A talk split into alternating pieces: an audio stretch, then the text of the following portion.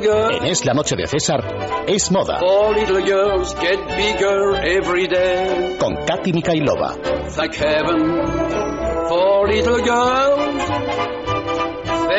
9 y delight- 37 minutos de la noche, ya me acompaña en la mesa mi vera, está Katy Mikailova. Muy buenas noches, Katy. Muy buenas noches, Adriana. Bueno, vamos al grano para no perder ni un solo segundo, porque además eh, los temas que me traes hoy, personalmente, pues mira, chica, ¿qué crees que te diga? Que me interesan y mucho, porque además se ha hablado y mucho de ellos en periódicos, desde luego que eh, han sido temas polémicos, también temas motivo de debate, yo creo que en, en todos los grupos eh, a nivel eh, profesional en el trabajo, entre el grupo de amigas, y hablamos de esas polémicas campañas de publicidad, obviamente en el mundo de la moda. Vamos a hablar de cuatro en concreto. ¿Me traes Sí, cuatro? en concreto cuatro. Bueno, antes de nada quería decir que efectivamente una campaña de publicidad muchas veces habla más que la propia marca y los productos de esta, porque un producto por sí solo no dice nada y muchas veces una campaña de publicidad transmite una filosofía, aunque no siempre, porque hay campañas de publicidad que buscan más el llamar la atención, como se caso, como tú decías, de campañas polémicas, como ha sido con Benetton, y sus campañas agresivas y amorales. ¿no?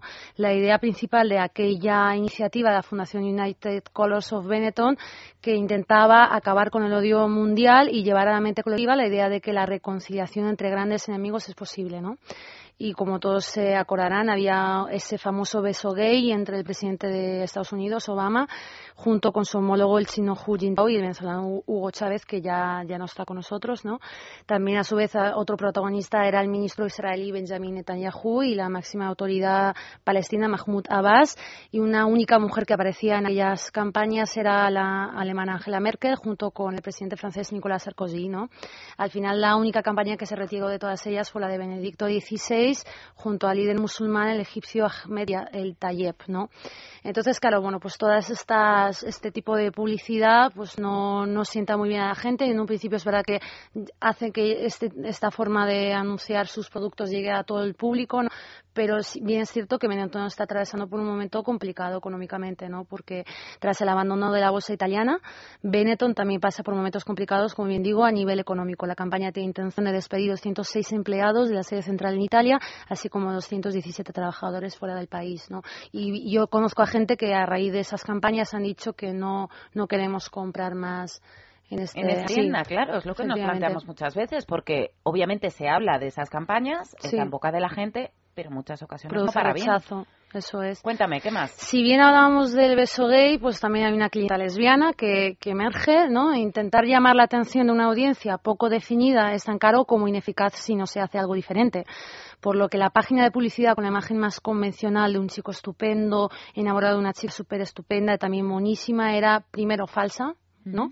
Y segundo, bastante aburrido de ver porque todos optaban por lo mismo, por el, por lo mismo, por el mismo estilo. Por eso ahora las campañas de publicidad tienen un nuevo público al que dirigirse.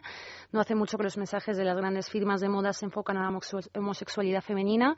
Aparece el rol de la lesbiana masculina a modo de cliente habitual de las casas de lujo que probablemente es una consumidora de moda cara más importante de lo que nos podemos imaginar. Aquí podría estar Prada, que en torno a 2006-2008 mostraba pues anuncios donde había chicas pues casi abrazándose, por no decir que besándose, y de la misma manera que a los hombres ricos les regalan a sus queridas el sueño Pretty Woman, ahora esto mismo se repite con la homosexualidad femenina, pues hay lesbianas millonarias a las que les encanta vestir a su novia y disfrutar de ello, por lo que en la moda de lujo pues ha visto un nuevo mercado ya no solo para los hombres, sino también para las mujeres una tercera campaña que también es, es muy reciente, que es la de Desigual con el famoso Me Sí, apuesto de estas con el hablo punto. mucho, desde Sí. luego. ¿Qué te pareció, Adrián? Te- Mm, eh, a ver, a mí me, me resultó curiosa, obviamente, eh, me gustó, me pareció ingeniosa, pero desde luego también eh, polémica, por supuesto. Sí. Entonces decía, está Vamos a buenísimo, pero... eso, te iba a decir lo, Hmm. que, lo que hice para que valoren nuestros Sí, oyentes. y, y decía la protagonista en un momento, está buenísimo, pero mono que te mueres de mono, que dices, ay, me acuesto con él y punto, y si puedo, repito, bueno, pues ese tipo de frases profundas, entre comillas, e inteligentes, más de lo mismo, que dice la protagonista de unos anuncios de la firma de ropa, de desigual, no se entiende muy bien qué quería decir con eso, ¿no? Son mensajes muy progres, también había un momento en que decía otra protagonista, tengo un plan, por fin, por fin voy a contárselo a mi familia y se trataba de presentarles en lugar de al novio a la novia, ¿no?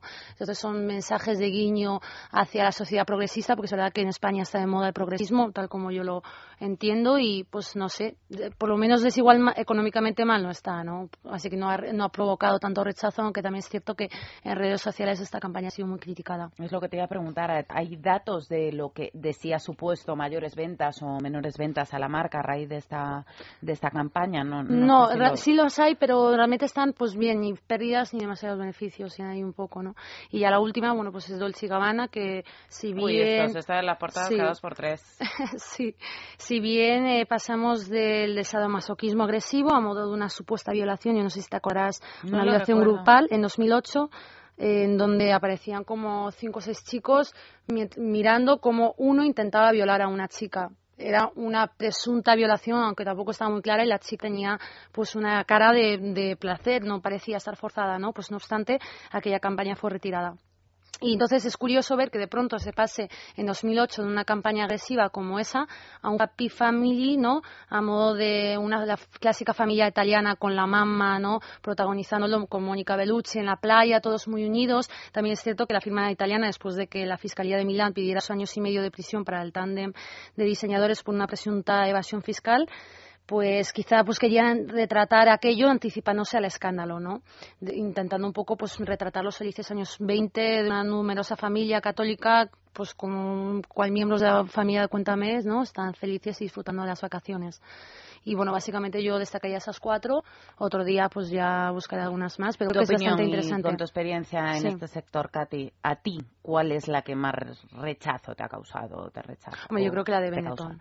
La, primera de la que hemos estado Sí, porque ver a, un papa besándose, o sea, no, entiendo que el mensaje inicial era bastante bonito de intentar eliminar o, o limitar ese odio, pero yo creo que también buscaban más la polémica que otra cosa y yo creo que eso ha herido a mucha gente. O sea, me acuesto con el punto, bueno, pues es bastante soez y bastante desagradable, pero realmente pues da un poco igual, ¿no? Pero que yo creo que sí que ha herido ya no solo a mí, sino yo creo que a la gente es la que más les ha impactado. Y por consecuencia no le salió pues la cosa pues como, como ellos pretendían y redujeron y mucho, ¿no? Las ventas. Efectivamente. Cuéntame, ¿qué nos traes? ¿Qué noticia de moda nos traes hoy? Pues os traigo una. Inditex parece empezar a ralentizarse. Si bien 2012 fue un año histórico para el Imperio de Macio Ortega, las cifras del ejercicio fiscal del primer trimestre de 2013, finalizado el 30 de abril, muestra que no todo es tan grande. Solo ha habido un crecimiento del 5%, lo que supone un beneficio neto del 2%, alcanzando los 483 millones de euros.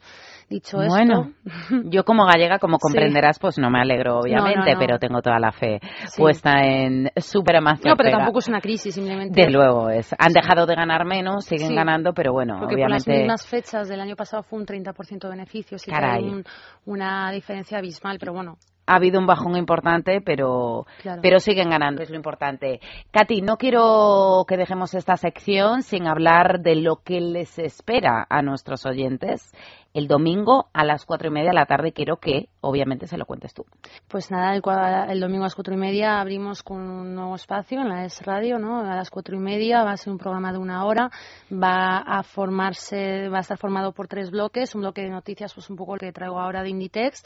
Habrá una entrevista a una personalidad del mundo de la moda, bien sea un diseñador o un empresario de moda o una modelo, por ejemplo.